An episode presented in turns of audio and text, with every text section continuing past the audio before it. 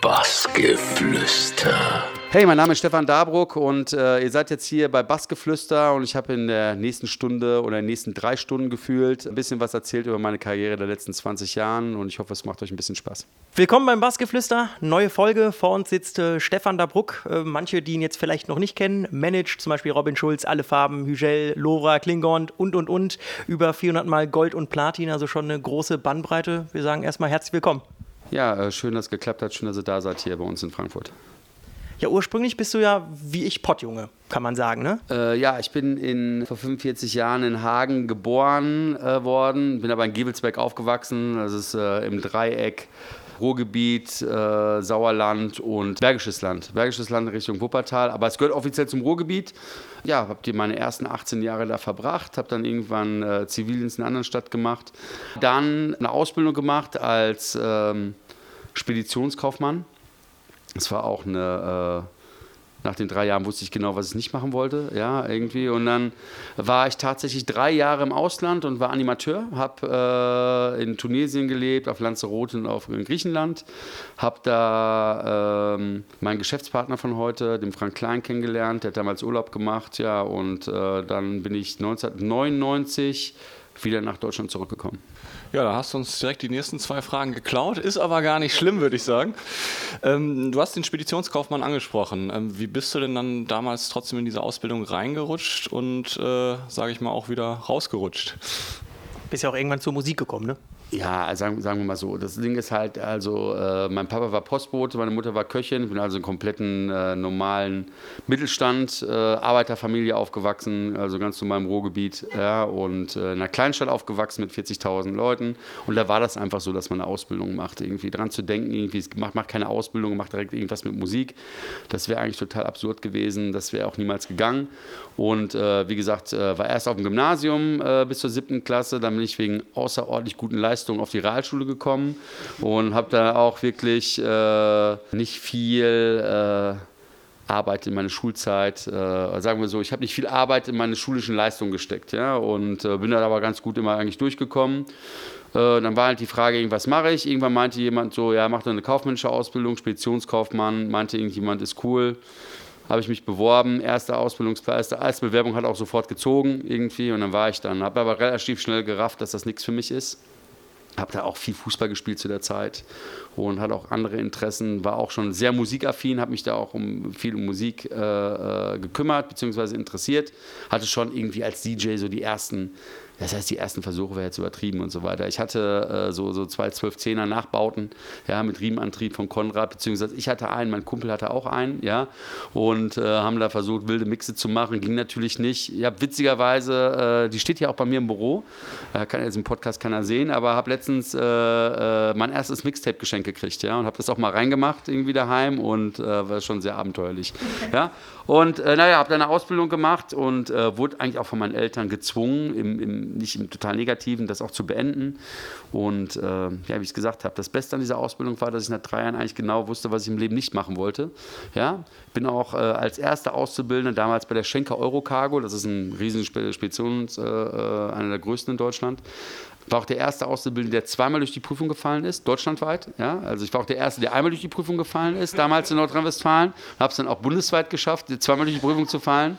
Mich mochten da alle. Ich weiß noch, ich werde nie vergessen, mein damaliger Ausbildungsleiter hat damals zu mir gesagt, irgendwie, weil ich ja so Fußballfan war, um es mal in ihrem Jargon zu sagen, im Fußballjargon, sie waren ein Fehleinkauf. Ja? Aber ähm, wie gesagt, habe dann irgendwann, ich glaube bei der Abschlussprüfung habe ich auch noch abge abgeschrieben, habe irgendeinen Fantasieaufsatz geschrieben, darin war ich dann immer gut. Und ja, irgendwann war es dann durch. Und äh, ich habe dann einen Kumpel getroffen, der hat zu mir gesagt irgendwie, hey, äh, äh, oh, ich gehe jetzt ins Ausland, ich werde jetzt Animateur und habe ich mich dann bei verschiedenen Clubs beworben. Ich kenne ja Robinson Club und äh, Club Calimera hieß es damals und Aldiana und so weiter. Und bin dann 1997 nach Tunesien gegangen als Musikanimateur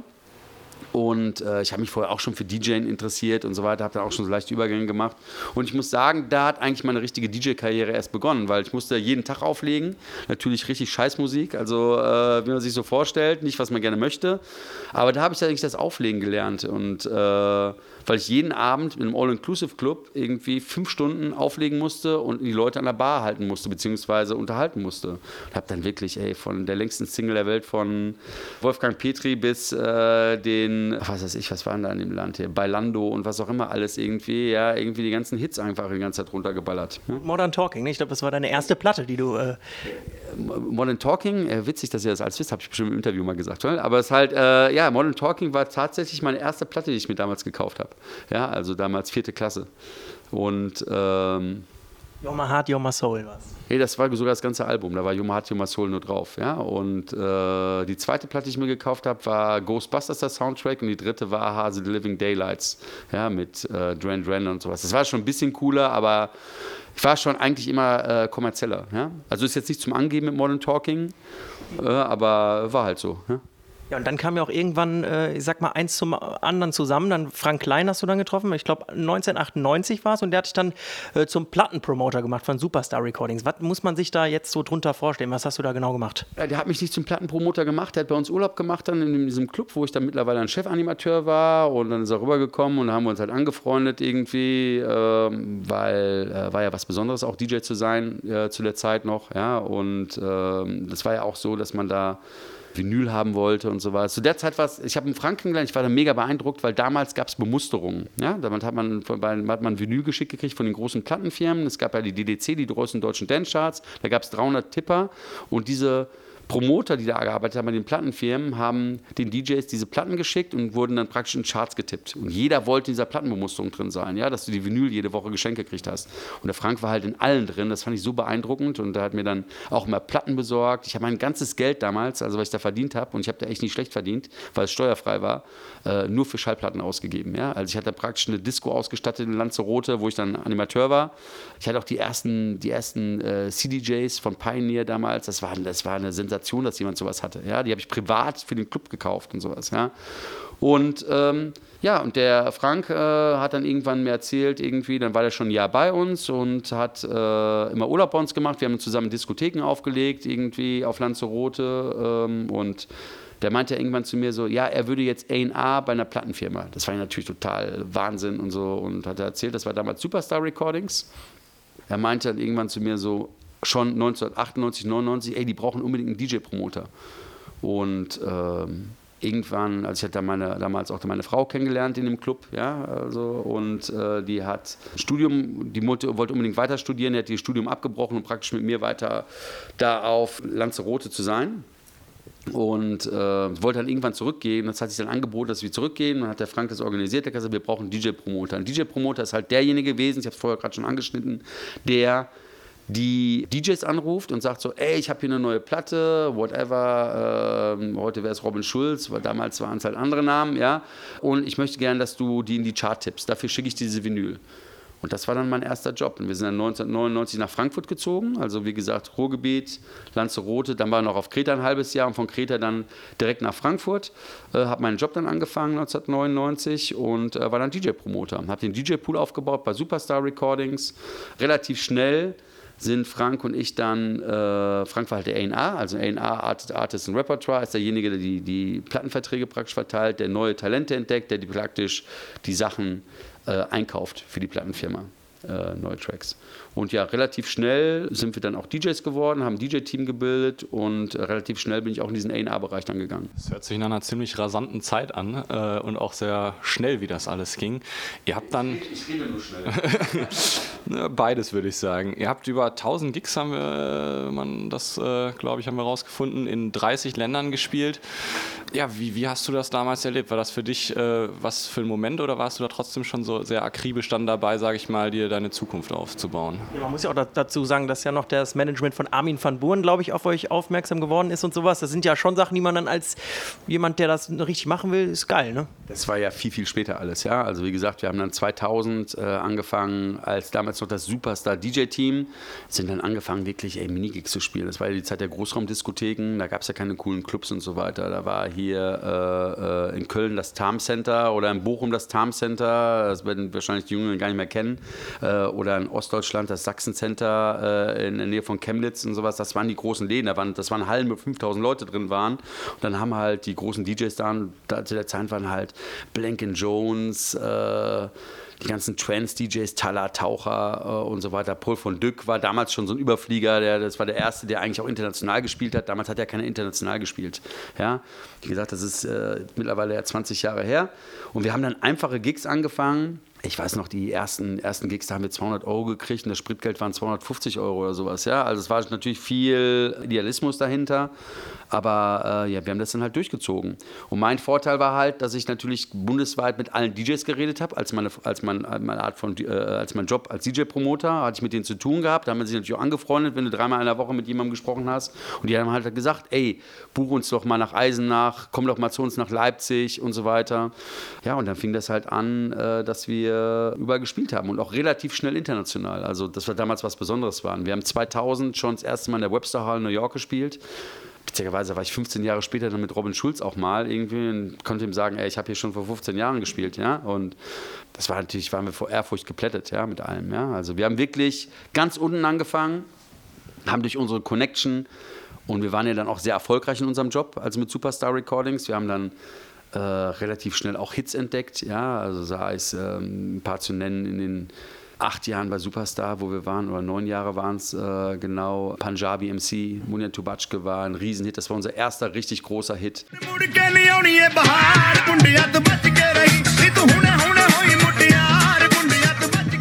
Wir haben Sachen gesigned wie äh, Green Velvet, La La Land, ja, beziehungsweise kam damals da raus, Boogie Pimps, äh, DJ Spud dann auch sehr, sehr früh Axel Angelo in Grosso, ja, heute Swedish House Mafia. Also haben die mit einer ihrer ersten Plattenverträge gegeben, Avicii. Das war dann schon so 2004, 2005. Dann Toka Disco war einer meiner ersten Signings, auch was sehr erfolgreich war. Der sitzt ja mittlerweile, der ist ja gerade hier bei uns vorbeigerannt. Der arbeitet mittlerweile mit mir zusammen. Der äh, wird ein Studiomanager bei uns in den neuen Studios. Ähm, sehr alter Freund von mir, aber auch Leute wie Mogwai, äh, Denzel, was gerade hier Pump It Up, was gerade mal auf Defected Nummer eine Rolle gekommen ist, das war unser Signing.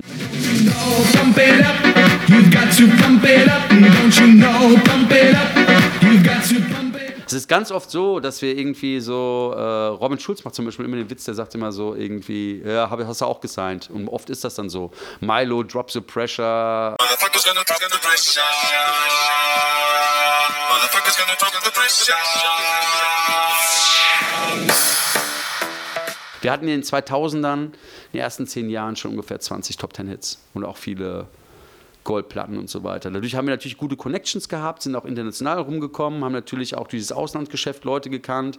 Ein Freund von uns hat dann damals Ministry of Sound Australien zum Beispiel gegründet, irgendwie, ja, was damals überhaupt noch nicht groß war, sondern auch eine kleine Klitsche wie wir mit Superstar. Und die waren dann auch erfolgreich. Die haben uns dann auch irgendwann gebucht. Und irgendwann haben wir dann halt auch angefangen und gesagt, ey, wir müssen auch selber produzieren. Und das kam aus dem einfachen Grunde, weil wir immer Remix in Auftrag gegeben haben von irgendwelchen Leuten. Und damals war das so, irgendwie, wer da gerade am Start war, wollte utopische Summen haben. Irgendwie, ey, kannst du mal einen Remix für das und das machen? Ja, da brauche ich 30.000 Euro oder 30.000 Mark. Also total, total absurde Sachen. Und das hat uns so oft geärgert, dass wir auch teilweise dann so viel Geld ausgegeben haben und die Mixe einfach scheiße waren, weil irgendjemand was hingerotzt hat, dass wir gesagt haben, ey, wir machen das selber. Und dann haben wir unseren ersten Produktionspartner kennengelernt irgendwie. Das war Peter Jürgens, hieß der. Der war witzigerweise auch gleichzeitig Tätowierer, deswegen bin ich hier so vollgemalt an Armen. Irgendwie, wenn ich immer wusste nicht, was wir machen sollen, hat er auch gleichzeitig ein Tattoo gemacht, bin nach Hause gekommen und meine Frau mal fast in Ohnmacht gefallen. Haben ein paar Jahre mit dem äh, produziert und haben dann in den 2000ern auch irgendwann einen äh, äh, Produktionspartner kennengelernt, mit dem ich sehr viel gearbeitet habe. Das ist der Manuel Schleiß. Ich weiß nicht, ob der das macht. Der hat, äh, ist der Erfinder des, äh, der Vengeance Sound CDs und des Nexus Plugin und so weiter. Und das war für mich einer der größten Aha-Momente. Äh, ich habe so, also wenn du meine ganze Karriere siehst, gab es so fünf Aha-Momente, wo dann so Weichen gestellt waren. Das war auf jeden Fall auch jemand, das war so ein Aha-Moment, wo ich den Manuel kennengelernt habe. Der Manuel und das meine ich jetzt nicht abwerten, der Manuel war so ein richtiger Studionerd. Ja? So richtig irgendwie, ich mache immer Witze äh, darüber, obwohl das ist, das ist wirklich ein Genie gewesen oder ist er immer noch, ja. Äh, der hat halt Crocs angehabt, irgendwie im Hemdchen da gesessen und so weiter, hat auch nicht irgendwie total Euphorie gezeigt, wenn wir irgendwas gemacht haben. Und durch unsere Connections haben wir schon hey, 150 Platten, glaube ich, gemacht und, glaube ich, nochmal die gleiche Zahl an Remixen für alles, was groß war in der Welt. Für Nelly Furtado, für Public Enemy, äh, Armin von Buren, äh, Axwell, Steve Angelo, Sebastian Ingrosso, für alles, was man sich eigentlich so vorstellen kann. Viele große Pop-Themen, Lenny Kravitz, whatever, ja. Und äh, der war halt immer so, so irgendwie, oh, ich habe nur drei Stunden Zeit, müssen uns aber beeilen und so weiter, ja. Und hat auch, ist das sehr mathematisch auch mal alles angegangen und so weiter. Und das war für mich so ein Aha-Erlebnis, wo du gesagt hast, ey, es ist cool, die coolen DJs auf der Bühne zu haben und so weiter, ja. Aber was viel wichtiger ist, sind die Studio-Nerds. Ja? Das meine ich positiv. Ja? Aber wirklich die Leute, die da sitzen, Crocs anhaben, keine Freundin im Dunkeln, geradeaus, ja, irgendwie Star Wars-Figuren sammeln, ja, das ist halt, äh, äh, also eine Freundin hat er gehabt, aber es war halt so ein Typ, ja. Und irgendwann ging das dann nicht mehr weiter, weil er sich für seine andere Karriere da entschieden hat, was auch vollkommen okay war. Und dann bin ich auf die Reise gegangen und habe gesagt, ey, du brauchst mehr so Studio-Nerds, ja, du brauchst mehr so Leute, die einfach Sound machen. Und da habe ich auch äh, meinen heutigen Geschäftspartner von Junks kennengelernt, aber da kommen wir bestimmt hinterher auch nochmal drauf. Können wir ja jetzt anschneiden, genau, das wäre gekommen. Zwei, du hast ja 2.4, hast du angefangen zu produzieren, hast du ja gerade schon erklärt, und jetzt 2.10 dann kam eben dieses Studio in Mülheim. Was, was, was ist das genau? Ist das dann ein Zusammenschluss äh, von Produzenten, die sehr erfolgreich arbeiten, kann man sagen? Ne? Weil ich meine, ihr habt ja, ja, Millionen Platten verkauft. Sugar von Robin Schulz ist da zum Beispiel. Ja, sagen, sagen, sagen, wir so, das Ding ist, das Ding ist halt irgendwie, ich bin durch Freunde, äh, durch einen Bekannten von mir, das war der Sven Kostlik, Jean Long, ja, hat auch äh, früher bei Ministry gearbeitet, ein sehr guter Freund von mir und der hat mit denen immer produziert. Und weil das mit dem Manuel dann damals irgendwie in irgendeiner Form nicht weiterging, ich, ich weiß gar nicht, was es war, ich glaube, er hat ein Haus gebaut oder so weiter, brauchte ich halt mehr Leute. Und habe die Leute halt kennengelernt, dann haben wir mal Sachen ausprobiert, haben mit den Jungs auch unsere ganzen Dabro- und Kleinsachen dann äh, produziert, auch Alben gemacht und so weiter. Und haben halt vor zehn Jahren mit den Jungs wirklich, also die, die waren schon damals äh, 20 Jahre übertrieben, aber 15 Jahre Produzenten, ja, und äh, jetzt nicht besonders erfolgreich, ja, aber waren halt gute Jungs, ja, und äh, haben uns dann mit denen halt richtig reingefriemelt, ja, und haben wie gesagt, vor, es, es, war nicht 2010, es war glaube ich schon 2008, also es müssten jetzt mittlerweile zwölf Jahre sein und haben uns mit den Jungs äh, dann zusammengetan. Mittlerweile haben wir eine Firma zusammen. Ähm, allein in den letzten sieben Jahren sind da in Mülheim über 15 Radio Nummer 1 Hits entstanden, plus Nummer 20 Top Tens für verschiedenste Produkte, mit denen wir zusammenarbeiten. Ja? Und äh, ja, das ist einfach, ich habe eine Firma mit denen zusammen. Ich bin eigentlich praktisch einer von vieren. Ich bin natürlich jetzt nicht mehr derjenige, der heute äh, vom Klavier sitzt und so weiter. Das sind halt mehr die Jungs und ich bin, kann man mich sehen, mehr so als ein Manager. Mhm der auch viel Songs besorgt und sagt, ey, guck mal, die und die Richtung gehen. Ja, nennt man es mal Executive Producer oder whatever, ja, aber ich sitze da nicht mehr. Früher bin ich viermal die Woche, am Anfang, die ersten Jahre, bin ich viermal die Woche von Frankfurt nach Mülheim gefahren mit der Bahn. Bin teilweise im Monat mehr Bahn gefahren als ein Schaffner oder ein Zugführer. Das ist ja mittlerweile bei mir auch mit dem Fliegen. Ich fliege äh, fast die doppelte Anzahl, als was ein Pilot im Monat fliegt. Ich finde das ganz witzig, den, den Übergang, weil die nächste Frage, da hast du mal, da ist ein Zitat von dir. Da hast du gesagt, ähm, generell mag ich Manager auch nicht. Viele quatschen einfach nur. Ich mag Leute, die Taten vollbringen und einem nicht nur sagen, was nicht geht. Es gibt aber auch Ausnahmen. Ich wollte nie Manager sein. Ja, da bist du dann irgendwie reingerutscht oder weil ich meine, du hast es ja gerade erzählt, A&A, dann auch mit dem Produzieren, DJing und so. Ja, gut, äh, genauso wie mit dem Produzieren. Ich habe auch nie gesagt, ey, ich muss hier Produzent werden und so weiter. Klar interessiert das jemanden, wenn du irgendwie DJ bist. Meine, meine Liebe oder was ich am liebsten gemacht habe, war einfach DJ sein. Ja, das fand ich immer am aller, allergeilsten. Irgendwie rumfliegen, Musik machen. Das ist das, wo ich irgendwie mit, mit 18 oder sowas gesagt habe, irgendwie, das ist genau das, was ich machen wollte. Und wo ich mich auch wirklich von ganz, ganz klein unten hochgearbeitet habe. Ja, und dann war es natürlich auch die Geschichte mit unserer DJ-Karriere, dass wir immer gleichzeitig noch Labelmenschen waren. Ja, und dann irgendwann noch Manager. Ja, und das ist so, so Doppel- und Dreifach-Karrieren sind für Leute immer unheimlich.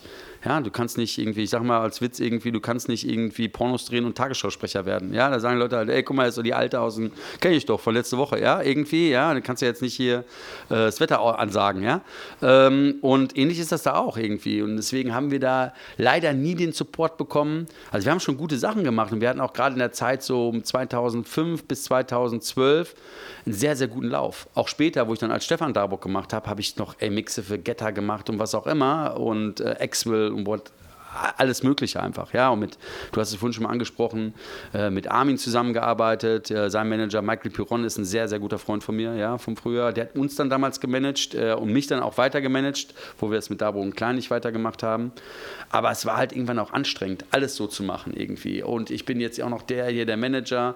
Und was am schlimmsten war eigentlich war, war eigentlich die Tatsache zu sagen, ey, guck mal, das ist der Roman, der Toccadisco, das ist der geilste, aber der allergeilste bin eigentlich ich, funktioniert halt nicht. Ja? Und deswegen war das immer schwierig. Und genauso wie wir zum Produzieren gekommen sind, wir sind zum Produzieren gekommen, weil wir nicht zufrieden waren mit der Arbeit von den Leuten. Weil wir gesagt haben, ey, ihr müsst das so und so machen, so muss das klingen. Wir sind ja nicht diejenigen, die da jeden Tag jetzt irgendwelche äh, äh an irgendwelchen Mischpulten rummachen und so weiter und irgendwelche Melodien einspielen, sondern ich und der Frank sind diejenigen, die gesagt haben, so und so muss das sein. Und viele der heutigen erfolgreichen sagen, basieren halt auch teilweise auf meinen Ideen.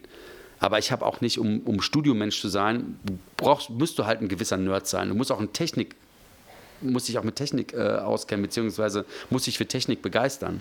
Der Sound ist eigentlich viel wichtiger irgendwie, als jetzt der größte Musiker zu sein. Ja, das sieht man ja. Es ist ja heutzutage nicht mehr wichtig. Deswegen gibt es ja auch viele Erfolge von Leuten, die es einfach auf dem, auf dem Laptop gemacht haben, ja, weil die einfach kreativ sind. Und wie gesagt, mit Manager war es genauso. Irgendwie mit Roman hat es eigentlich angefangen, obwohl wir nie damals das betitelt haben, dass ich sein Manager bin, habe ich mich eigentlich um alles so gekümmert, links und rechts. Und ähm, leider sind wirklich, wie ich das auch sage, 90 Prozent der Manager echt Vollidioten, ja? weil das natürlich auch kein Lehrberuf ist, ja? sondern das kann ja jeder sein. Jeder kann ja sein, ich bin jetzt Manager. Jeder kann auch sein, ich bin jetzt Influencer und jeder kann sagen, ich bin jetzt das und das und so weiter. Wie gesagt, es gibt ja keine Ausbildung. Ja, das ist man oder ist man nicht. Ja, und äh, zum Manager sind wir einfach, äh, weil die Typen teilweise Idioten waren, mit denen wir gearbeitet haben, sind wir einfach zu gezwungen worden. Und ich finde es auch heute immer noch nicht gut, wenn der Robin oder alle Farben sagen, das ist mein Manager, habe ich immer noch im Hinterkopf, es ist so, ich bin deren Manager, aber ich denke in meinem Hinterkopf, oh scheiße, jetzt denkt der andere, ein bisschen Vollspacko. Ja, mit allem, ja, weil wir eigentlich ja viel, viel mehr sind. Ja, wir sind ja eigentlich so ein Rundumpaket, wie wir mit unseren Leuten arbeiten. Ja, und ähm, aber Tatsache ist, ich bin halt einer. Ja? Gibt ja auch, glaube ich, trotzdem Schlimmeres als das, was du jetzt gerade machst. Du hast es eben angesprochen, dass das dann mit dem Frank so ähm, ja, irgendwann auch aufgehört hat. Ähm, war das dann tatsächlich auch ein schleichender Prozess oder war das dann so ein abruptes Zack, äh, das funktioniert nicht mehr? Also muss, ihr arbeitet ja trotzdem noch zusammen, aber als. Ja, ja ich meine, ich glaube, das ist auch einer unserer größten, größten, was heißt einer meiner größten Erfolge, ist das nicht, aber es ist eine der schönsten Sachen, die in meiner Karriere, wie gesagt, der Frank. Äh, ist mittlerweile neun Jahre älter als ich, also mittlerweile Anfang 50, ja, oder äh, fast Mitte 50, ja, und ähm, man hat halt einfach gemerkt, irgendwie, die, die Sachen gingen halt damals auseinander und es war gar nicht äh, äh, auch böse und so weiter, aber ich fühlte mich damals ziemlich ausgebremst, irgendwie mit allem drum und dran, ja, weil der hat halt andere Ideen gehabt, ja, der Frank hat auch damals noch einen anderen Hauptjob gehabt, der hat nicht immer als Hauptjob irgendwie diese Plattengeschichte gehabt und ich habe halt gefühlt, okay, du bist jetzt mittlerweile Mitte 30 oder so weiter. Ja, ich bin damals Papa geworden, erste Mal. Also mein erster Sohn, der auch Robin heißt, der hieß aber Robin schon bevor Robin Schulz äh, da war. Irgendwie, deswegen führt das immer zu Irritationen, weil ich habe hier so ein Robin-Tattoo auf dem Unterarm. Die Leute sagen, hey, Robin Schulz, ja klar. Ja, und naja, aber das Ding war halt, ich fühlte mich da einfach ausgebremst und äh, das ist eine der schönsten Geschichten, dass wir, obwohl wir uns damals getrennt haben, ja, und das wirklich eine harte Zeit auch für mich war, äh, heute immer noch zusammenarbeiten. Und der Frank jetzt seit Jahren eigentlich hauptberuflich hier bei mir an der Seite arbeitet. Ja, und ähm, ich habe damals in der Fantasie auch gedacht, okay, wir haben eine Gage so und so, irgendwie für die Leute wird es egal sein, ob das Darbruck ein kleiner heißt oder Stefan Darbruck, weil der Name ist ja relativ, das wird für die Leute gleich sein. Und das war alles andere als so. Ja? Und ich habe da wirklich von vorne wieder angefangen und habe da wirklich, war eine echt scheiß Zeit weil ich dann Papa geworden bin und das Geld auch brauchte, echt in vielen Scheißläden aufgelegt irgendwie, ja. Äh, und ja, hatte echt eine harte Zeit für 500 Euro teilweise, ja. Und äh, ich weiß noch, wie oft ich irgendwie, also heulend bin ich jetzt nicht so raus äh, zurückgefahren, aber ich hatte mal so ein Aha-Erlebnis in so einem echt Scheiß, Scheißladen in Basel, ja, irgendwie, ja, wo irgendwelche Vollspackos da irgendwie Gigi D'Agostino hören wollten, ja, oder was auch immer, ja, oder irgendwie weiß ich was. Und da war das eigentlich so, wo ich gedacht habe, ey, das ist genau das, was du auch nicht machen willst eigentlich. Ja, und hatte dann natürlich meinen Hauptjob. Man muss dazu sagen, in unseren Hauptjobs haben wir damals echt nicht viel Geld verdient. Also war wirklich, also äh, wir haben das so gerne gemacht, haben uns dann mit Sicherheit auch ein bisschen ausnutzen lassen immer, ja. Und ähm, ja, dann war halt irgendwann auch bei mir die Luft raus. Ne? Das war halt irgendwann, dann ging es noch ein bisschen wieder aufwärts und so weiter. Ich habe ja bis, bis vor vier Jahren eigentlich auch alle großen Festivals noch gespielt, mit Nature One und Mayday und äh, auch alle anderen großen Sachen. Aber irgendwann hatte ich dann auch diesen alten Herrenstatus, ja, wenn die Leute anfangen, Clubs sich zu siezen. Ja, oder ich hatte so ein Aha-Erlebnis mit Dabro und Klein, da haben wir in Paris gespielt, am Champs-Élysées im Queen Club, das war damals the shit, ja, also wirklich richtig gutes Ding. Da haben Getter und Joachim Garraud und also Freunde von uns äh, äh, und Anton Klameran und sowas. Die coolen Leute waren damals halt alle gespielt. Und wir halt auch. Und da sind wir reingekommen und da haben die Kids, irgendwelche Kids, äh, äh, ihre Drogen weggeworfen oder whatever, weil die dachten, wir sind Polizisten. Das war auch so ein Erlebnis, wo ich gesagt habe, okay, äh, ich glaube, vielleicht sollte man ein bisschen was ändern. Ja? Und ähm, ja. Jetzt hast du ja gerade gesagt, ihr habt viel auf äh, Nature One Mayday und so auch gespielt. Das heißt, dein Sound ist ja eigentlich ein anderer, als den du jetzt so managst, kann man ja sagen. Du hast mal auch gesagt, dass dieser Deep House Sound gar nicht so das ist, was du mal so mochtest eine Zeit lang. Ne? Wie, wie kamst du dann auf die Idee? Zum Beispiel jetzt, du hast ja damit Nico Push und ich glaube ähm, Perkussiv und so da langsam damit angefangen. Wie, wie bist du dann auf diese Idee gekommen? Ja gut, wir sind generell, generell sind der Frank und ich äh, immer, wir wollen Hits. Ja, das ist halt, unser Sound war halt, wir am Anfang waren wir Trance, also aber zur Zeit, wo dieser UK-Trance und sowas war, Sascha Dickwit, aber auch Paul von Dyck und so weiter, das waren so meine ehemaligen Helden. Ja, also Paul von Dyck war für mich der allergrößte, so, also äh, For Angel zum Beispiel, das ist so einer meiner Top-Hymnen, Café Del Mar, das durfte ich dann irgendwann mal mixen. Ja, das war auch so ein, äh, Café Del Mar kann ich ja mal zurückwirkend nochmal sagen. Ich habe damals einen offiziellen Remix machen dürfen für Café Del Mar, als Darum Klein.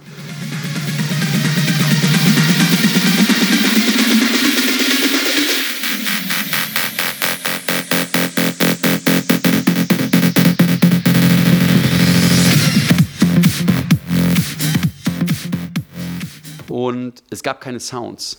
Also es gab keine Parts, um diese äh, Remix-Parts, um diesen Track dann zu machen. Und die haben gesagt, ihr müsst das alles nachspielen.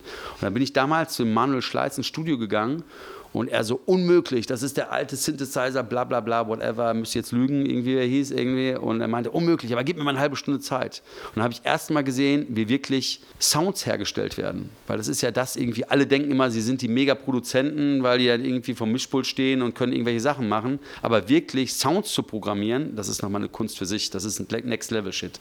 Ja, und äh, da war ich dabei, wer diesen, wer diesen Sound gemacht hat.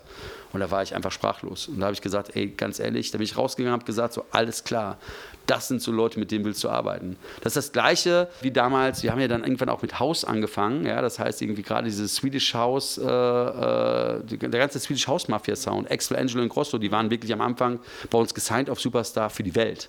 Ja, also die haben ihre ersten Plattenverträge bei uns gekriegt. Ich war bei Steve Angelo noch daheim und haben äh, bei dem in der Küche hat er studiert, hat er produziert. Ja, und sein Bruder Antoine und sowas mit Bobby Car rumgefahren. Ja, das war halt so eine Zeit, die haben in einem groß, großen Hochhaus gewohnt bei ihren Eltern und haben wirklich in der Küche produziert. Da hatte keiner ein Studio. Und Sebastian Grosso hat äh, äh, teilweise in der Küche äh, die äh, Schränke festgehalten, weil das Geschirr geklärt hat, wenn der Bass zu laut war. Ja, und ähm, ja, das war auch so. Die Jungs, muss ich sagen, waren auch ein sehr prägendes Erlebnis. Ja, das ist halt irgendwie, wo ich erst Mal so Musik von denen gehört habe. Ja, ich, äh, Mal Hausgehört, da war ich auf der Popcom 2004 und da hat äh, Sepp Fontaine, damals äh, von Radio One in England, hat aufgelegt. Da waren zwölf Zuschauer, also hat kein Mensch interessiert, weil es auch sehr speziell war. Und der hat eine Platte gespielt von Antoine Clamaran. Und da habe ich Kontakt zu suchen zu Antoine, habe ich Kontakt gesucht zu Antoine Clamaran, die Leute, die das Label gemacht haben, Pooley Music, hatten dann auch die ganzen Plattenläden, Cyber Music in Frankreich. Dann bin ich dann halt einmal die Woche nach Frankreich gefahren, habe Platten rausgesucht und da habe ich damals Steve Angelo praktisch entdeckt. Der hatte mich eine Platte schon gemacht, Voices hieß die, auf irgendeinem Label, ich weiß gar nicht, was war, ich glaube auf seinem eigenen sogar, auf Size und so weiter und da gab es einen Eric Pritz Mix. Ja, die kannte die ganzen Leute, kannte aber kein Mensch. Habe ich gesagt, ey, die müssen wir auch kennenlernen. Und dann folglich bin ich nicht nur einmal die Woche nach Frankreich geflogen, sondern auch zweimal im Monat nach Schweden. Ja, ich habe noch so Aufkleber letztens gefunden, Superstar Recordings Loves Sweden und so weiter. Ja, irgendwie, da gab es noch keine Swedish House Mafia und so weiter. Ja, und dann waren da ganz viele Sachen und dann hatte Axel auch seinen ersten äh, Top Ten Erfolg in UK mit Feel the Vibe.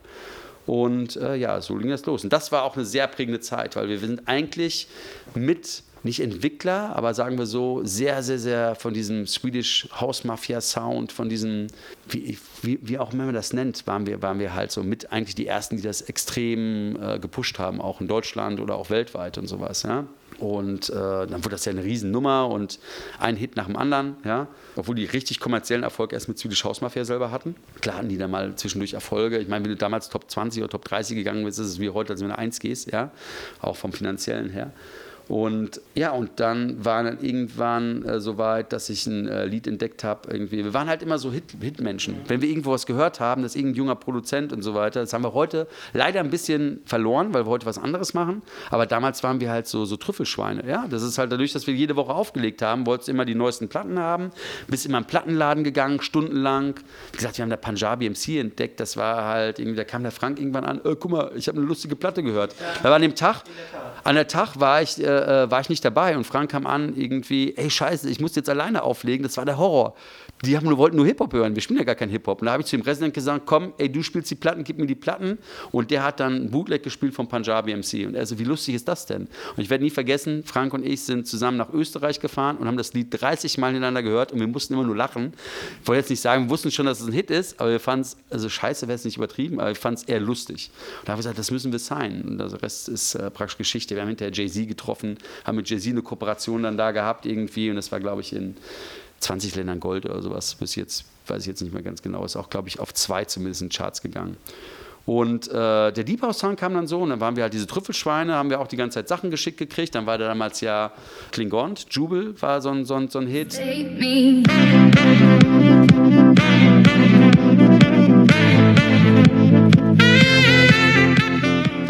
ähm, äh, One More Day, Wankelmut. One day, baby, we'll be old. Oh, baby, we'll be old. Think about the stories that we could have Das waren so Dinge und da war halt dieser Sound, zeichnete sich schon ab. Und da habe ich in Österreich aufgelegt, habe gerade dieses Foul Changes gesigned, das kennt ihr ja auch, ja. I don't know.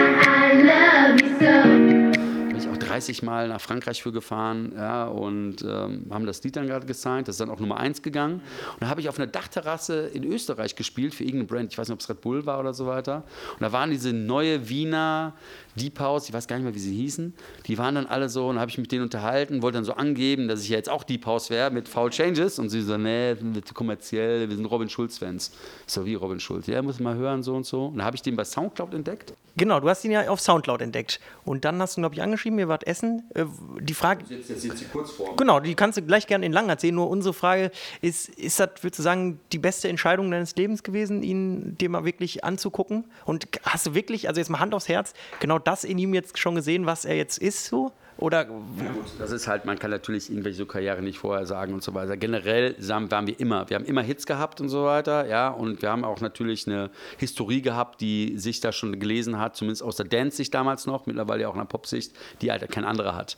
Deswegen, wir waren ja jemand und sowas, ja. Wir haben das halt, wir sind halt, wie gesagt, natürlich konnte das keiner voraussagen, ja.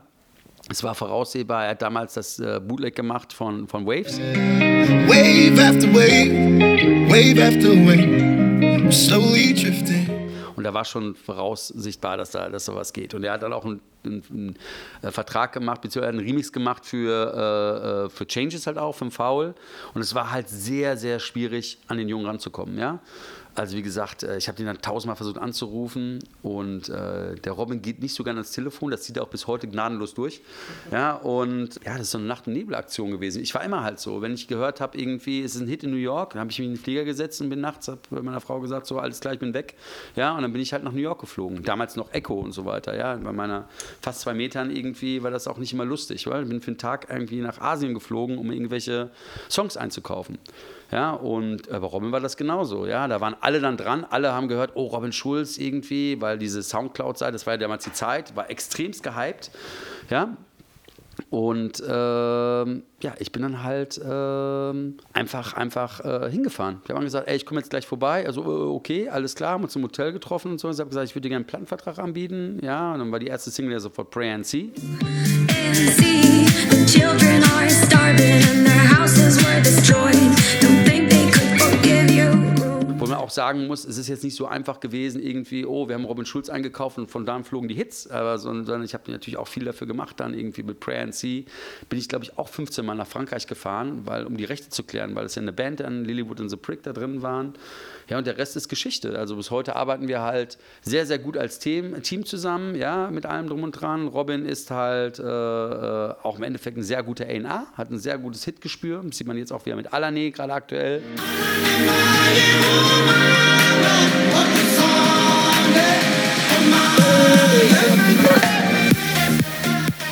Ja, und ich bin derjenige, der dann auch viele Sachen einfach auch umsetzt, ne? wo er es vielleicht nicht geschafft hätte, das alleine umzusetzen. Wir sind einfach ein gutes Team. Und um auf die Frage zurückzukommen, mit Sicherheit ist das ist einer meiner, ist einer meiner besten Entscheidungen gewesen, weil das ist ja einfach äh, äh, bis heute unkopierbar. Weil Robin ist nicht nur der größte Dance-Artist aller Zeiten aus Deutschland, sondern auch der größte Pop-Artist international. Ja? Und da kommt keiner mit, kein Rammstein, kein nichts und so weiter. Die Scorpion gab es damals und so weiter, aber wirklich faktisch von den meisten Verkäufen und so weiter ist das Robin und mit den meisten Gold- und Platin-Auszeichnungen auch. Aber würdest du das sagen, was du auch eben beschrieben hast, dass das so ein Vorteil auch von dir war, dass du dann einfach mal ins Auto reingestiegen bist und äh, da hoch äh, bist, wo du sagst, das haben vielleicht die anderen nicht gemacht, die haben nur versucht, am Telefon anzurufen? Ich mache immer, ich mache immer so Witze. An der Zeit, wo die Golf spielen waren, bin ich halt mit der Bahn irgendwo hingefahren oder damals mit meinem Audi A3, ja, irgendwie irgendwo hingefahren.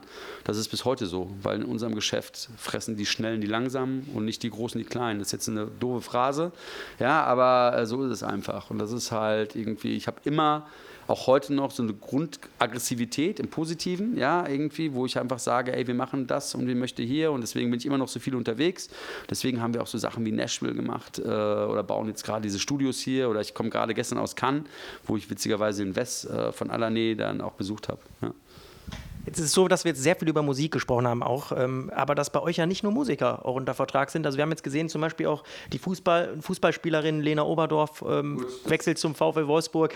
Der Lena Oberdorf, das ist familiär bedingt, weil das ist Patenkind meiner Mama und ich habe das natürlich als, äh, als kleines Mädchen schon verfolgt. Wie gesagt, die ist gerade 18 und die war halt, das ist halt die deutsche Fußball-Ausnahmespielerin. Super Talent. Ja, super Talent. Ja, sie ist als Weltnachwuchsfußballerin gerade gewählt worden, ja, und äh, ja, ja, das ist, ist auch der die war mit zwölf schon U16-Nationalmannschaft äh, äh und ist die jüngste Nationalspielerin aller Zeiten. Und ich bin natürlich familiär damit verbandet und mit ihrer Mama bin ich aufgewachsen. Und die haben mich halt irgendwann mal gefragt, ey, wir können ja alles machen. Und die Angebote liegen hier alle auf dem Tisch wie blöd, aber da geht es ja auch um Vermarktung und mit allem drum und dran. Das ist im Frauenfußball äh, halt relativ schwierig und ich finde das, find das geil, einfach mal andere Herausforderungen zu machen. Ja? Das ist das Gleiche mit Fußballern. Ja? Ich denke immer so, ey, Management ist Management am Ende des Tages irgendwie. Wenn es um Werbedeals geht, was wir halt viel machen, wenn es um Industrie geht, wenn es darum geht, Leute zu verkaufen und ich mag halt Herausforderungen. Ich finde es halt immer langweilig irgendwann und deswegen, das machen wir jetzt seit ein paar Monaten und das läuft auch sehr, sehr gut. Ja? Und äh, kann ich jetzt schon sagen, ich glaube, ich werde mit der ein paar Sachen machen, äh, was es halt im Frauenfußball bisher noch nicht gab. Also gerade vermarktungstechnisch. Ja, reden ja schon mit dem DFB und mit allen anderen Möglichkeiten, auch mit größeren Marken. Ja, weil diese Vernetzung, Lifestyle, Fußball, Sport, Musik und sowas, das ist ja alles äh, sehr ähnlich. Also wir machen ja auch mit Robin und alle Farben und mit allen anderen Acts äh, machen wir auch viel Werbesachen. Ja.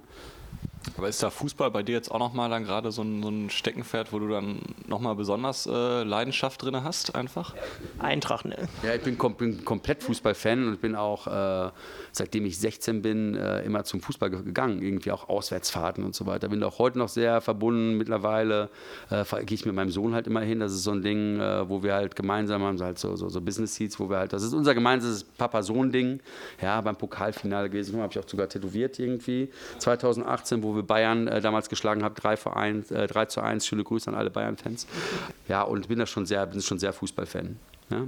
Aber eigentlich mehr auch mit dem ganzen Drumherum, Fanszene und so weiter, wo ich sehr drin war, irgendwie mit allem und nicht, äh, nicht unbedingt nur Fußballfan von wegen des Spiel gucken. Ja? Deswegen bin ich da, ich mag die Stadionatmosphäre mit allem und so weiter und bin da überall gefahren, also über 20 Jahre lang, jedes Wochenende fast, wenn ich nicht auflegen musste.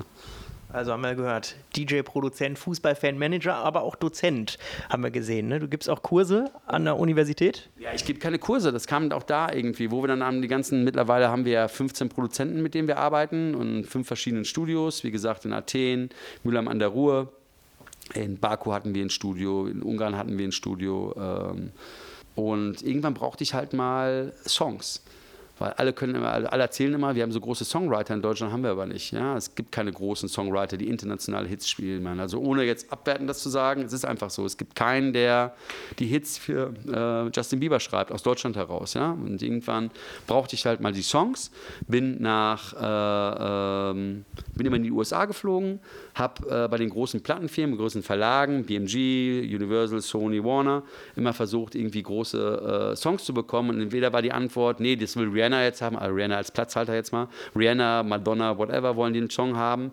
Oder ist halt mega teuer gewesen. Oder wir haben nur die B-Ware gekriegt. Und dann ist mir aufgefallen, dass genauso wie beim Produzenten bei diesen Songwritern diese großen Sachen schrieben, wo ich gerade sagte, Justin Bieber, whatever, Britney Spears, A, Britney Spears, whatever, die großen Sachen, halt die großen Pop-Hits, dass es fast immer die gleichen Songwriter sind. Ja, das ist eine kleine Gruppe. Ich glaube, wie die heute die großen Produzenten weltweit sind. Und mir ist aber aufgefallen, dass auch zwei Jahre vorher, bevor die einen großen Hit haben, alle fast mittellos waren.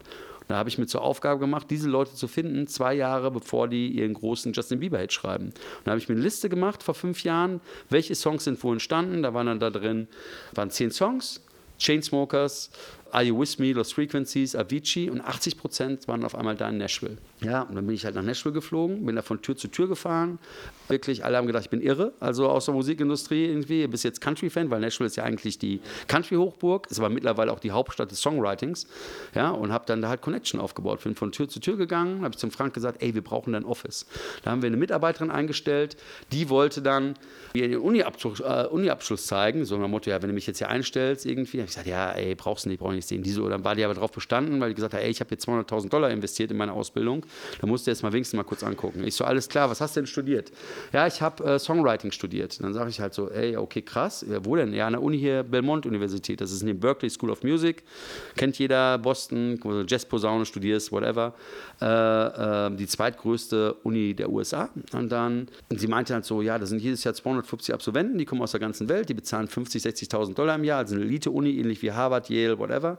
Äh, und da dachte ich mir, ey, bin ja echt nicht gute Mathe gewesen, aber wenn da 250 Absolventen jedes Jahr rauskommen, dann müssen ja zwei, drei geile Songwriter rauskommen. Dann sind wir zu der Uni gegangen, haben dann die Klassen besucht und die Qualität in diesen Klassen war so groß, dass ich von den 15 Leuten, die ich mir angehört habe, zwölf direkt einen Plattenvertrag geben könnte. Ja, also zumindest auf Writing-Ebene im Verlag, im Verlagswesen. Und dann dachte ich irgendwie, ey, das ist ja auch mega cool, habe mich mit den Leuten angefreundet, mit den Dozenten da und so weiter, äh, habe dann immer größere Seminare gegeben, hinterher waren da bis zu 300 Leuten, bin dann auch irgendwann, weil ich mich auch echt für die eingesetzt habe, äh, Professor geworden an dieser Uni, Professortitel von der Uni äh, bekommen. Und irgendwann kam mal eine Studentin zu mir und sagte so, ey, äh, ja, ist voll traurig und so, ich bin nächste Woche fertig, aber ich weiß jetzt eigentlich gar nicht, was ich machen soll, weil ich habe hier viel Theorie gelernt, aber nie die Praxis.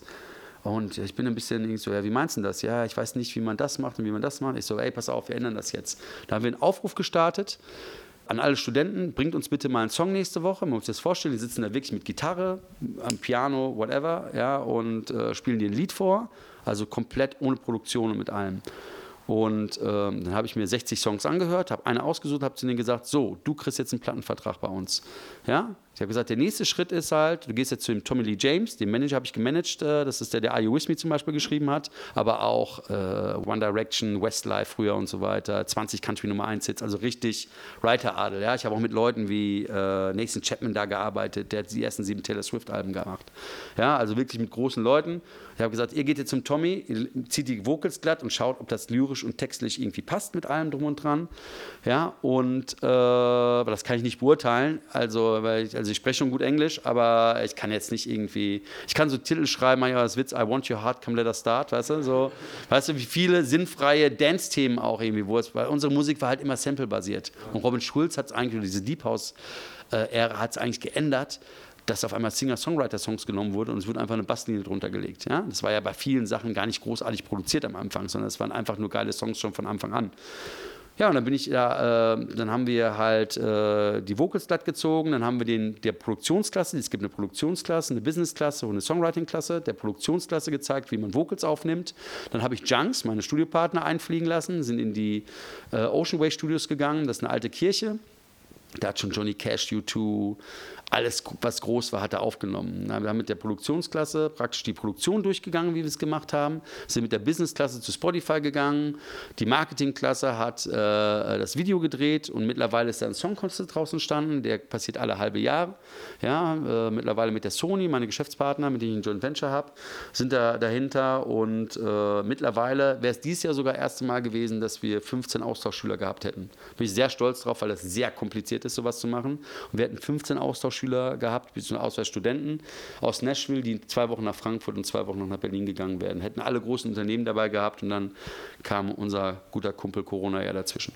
Ja, aber machen wir nächstes Jahr, ist alles easy. Also dann kann man sich ja schon mal auf die Zukunft freuen. Was, äh, was gibt es noch zu erzählen?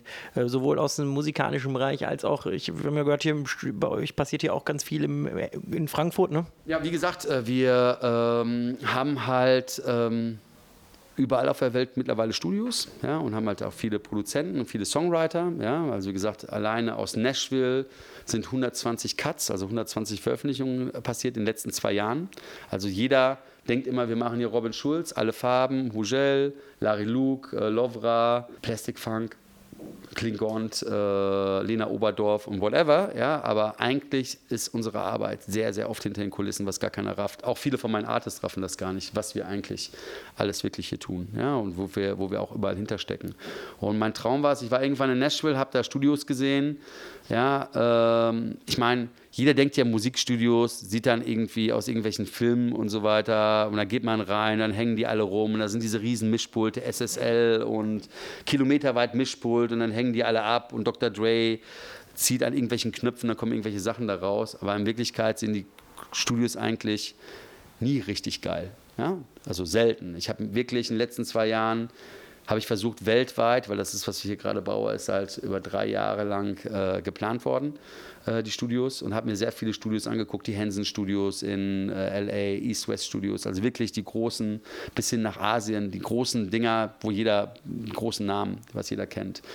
Und äh, ich habe gesagt, ey, wir brauchen mal Studios, die einfach mal Aussagekraft haben, wo auch ein Amerikaner reinguckt, kommt und sagt so, boah, geil. Ja, das hat halt noch keiner gemacht. Es gibt zwar Einzelne in Berlin und so weiter, aber es gibt, es gibt keine Mischung. Weißt? Es gibt entweder, also zum Beispiel in Mülheim, in diesen Junk-Studios, die alten Junk-Studios, da sind riesen Hits rausgekommen, das war im Keller. Das sah aus wie der Schweigende Lämmer. Mhm. Ja, diese Szene, wo die da im Keller sind. Ja? Aber äh, trotzdem sind riesen Hits da rausgekommen. Ja, aber das wäre nicht gewesen, dass du irgendwelche coolen Leute da hinten hättest holen können. Weißt du? Also wenn du sagst irgendwie, ey, ich möchte, dass Pink mal bei mir ins Studio kommt, die wird sagen, Gottes Willen, hole ich mir eine Krankheit. Ja?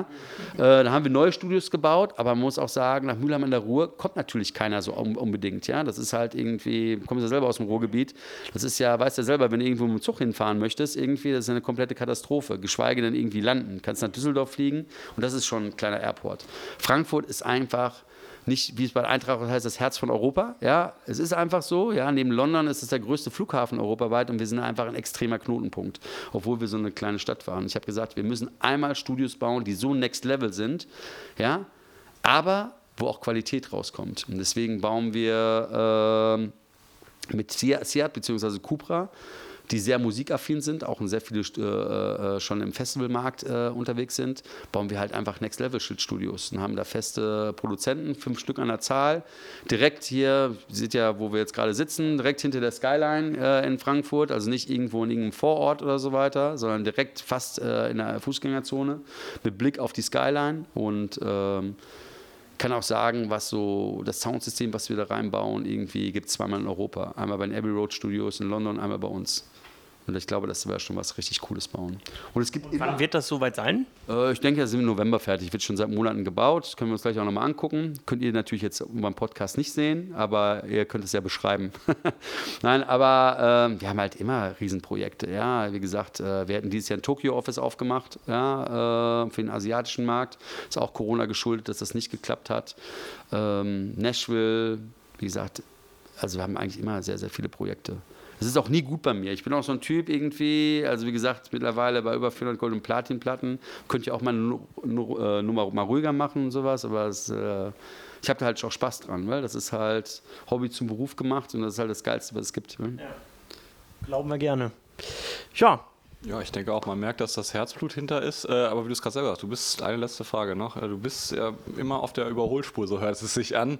Ähm, wie viel Zeit nimmst du dir tatsächlich dann auch mal, um, um ja, Sachen nochmal ja, rückblickend zu betrachten oder bist du eher einer immer fortschrittlich denken? Naja, gut, im Endeffekt irgendwie, äh, natürlich denken wir viel über Sachen nach, nochmal, was wir gemacht haben und so weiter. Aber wenn ich mit dem Frank dann darüber rede oder auch im Privat mit Leuten sage, ey, guck mal, das und das haben wir gemacht. Ich habe das ganz selten, weil ich immer so ein Tempo gehe, dass man eigentlich sagt, so krass, das hast du auch schon gemacht. Und äh, vielleicht kommt das irgendwann mal. Aber ich bin auch nicht so Nostalgiker. Ich, ich sage auch immer irgendwie, ich muss hier kein Museum machen oder so weiter, äh, äh, hier aus den Sachen. Ähm, Wobei das schon auch ein bisschen ja, so aussieht. Ja, es ist schon ein bisschen hier, ist schon so ein, äh, so ein, mein Büro ist schon so ein Sammelort von irgendwelchen Kram, die man irgendwann mal aufgefunden äh, hat. Ich denke halt an die Zukunft. Ich habe halt noch den, den, den, den Drive, irgendwie noch mehr zu erreichen, ja. Und das ganz große Ding ist halt, war immer Amerika auch und so weiter, weil ich kann das halt nicht verstehen. Das ist halt das große Problem der deutschen Musikbranche generell. Die tun zwar immer alle, als wären sie alle mega vernetzt weltweit und in Wirklichkeit sind ganz, ganz wenige, ja, die überhaupt internationale Kontakte haben. Die tun halt immer so, ja, irgendwie im Theoretischen und so weiter. Aber die sind halt froh, dass sie jetzt irgendwie, ey, und das ist jetzt kein Diss, äh, Helene Fischer machen und sowas, ist ja auch ganz toll, verdienen sie ganz viel Geld mit und das mag ja auch für die einen ganz toll sein, aber ich wollte immer internationale Sachen machen und wir waren halt auch immer, durch unsere Dance-Sachen, waren wir halt immer international. Wir hatten halt schon mit dem Punjabi MC äh, einen Hit in Australien oder in Amerika erste Kontakte und so weiter. Das gibt es ja sonst nicht. Es gibt ja keine deutschen Leute, die wirklich traveln, außer Rammstein und äh, Robin Schulz, sage ich jetzt mal, ja, und einzelne andere DJs, ja, aber natürlich nicht in der Form wie Robin. Ja, und dann gab es mal eine Alice Merton und so weiter, ey, finde ich super toll, aber das war jetzt mal ein Song, da wird sich einen runtergeholt in der ganzen Musikbranche, das jetzt in Amerika alle geschafft haben, das hat gar keiner nichts geschafft. Mhm. Weil irgendwie, wenn ich andere Leute sehe, wie die Chainsmokers, was Freunde von mir sind, oder Marshmallow, um jetzt mal auf elektronische Eck zu kommen, das ist das, was ich will. Ja, ich war letztes Jahr, wie gesagt, 20 Mal in Las Vegas, bin von da überall hingefahren zu Songwriting-Camps und versuche immer Leute kennenzulernen und sowas. Das ist das, was ich will. Ich möchte mit meinen Leuten in Las Vegas spielen, in Ibiza, in Tokio und nicht in Bad Oeynhausen. Äh, kein Disk gegen Bad Oeynhausen, äh, aber äh, ihr wisst jetzt, was ich meine. Irgendwelche Kleinstädte und so weiter, wo eigentlich die normalen Bands jetzt immer alle spielen. Ja, und das ist halt irgendwie äh, hört sich doof an, aber wir werden nie aufhören, hungrig zu sein. Ich glaube, das ist auch das Allerwichtigste, dass man immer weiter Gas gibt und das treibt mich auch an. Und zurückblickend gesagt, ey, natürlich ist das cool irgendwie, ja, aber wenn ich sage, ja, ich habe 400 Gold und Platin, bis ich sterbe, möchte ich 1000 haben. Ja? Also so ein bisschen, um es auf das Fußballerische wieder, wie der FC Bayern, ne? Bitte? Äh, ja, aber sympathischer, weißt du? Ja, ja. Aber das Geld will ich auch nehmen. ja, gut. Dann ähm, danken wir dir für dieses äh, super interessante Gespräch, das ja doch recht lang ging. Aber äh, war auf jeden Fall spannend, da mal mit einmal durchzureisen und wünschen dir natürlich, dass wir uns, wenn wir das nächste Mal treffen, dann die 1000 Platten schon voll hast. Ich glaube, das wird dann schwierig, weil äh, dann, dann werde ich schon 60 sein wahrscheinlich. Ne? Aber nein, ey, keine Ahnung, wie, wie, wie es weitergeht. Ähm, wir ähm, wie gesagt, wir machen einfach weiter und haben viele coole Projekte und äh, machen ja mittlerweile auch ein eigenes Label wieder mit der, mit der Sony zusammen. Äh, und äh, da wird bestimmt noch einiges passieren. Drücken wir die Daumen. Danke dir. Dankeschön. Bassgeflüster.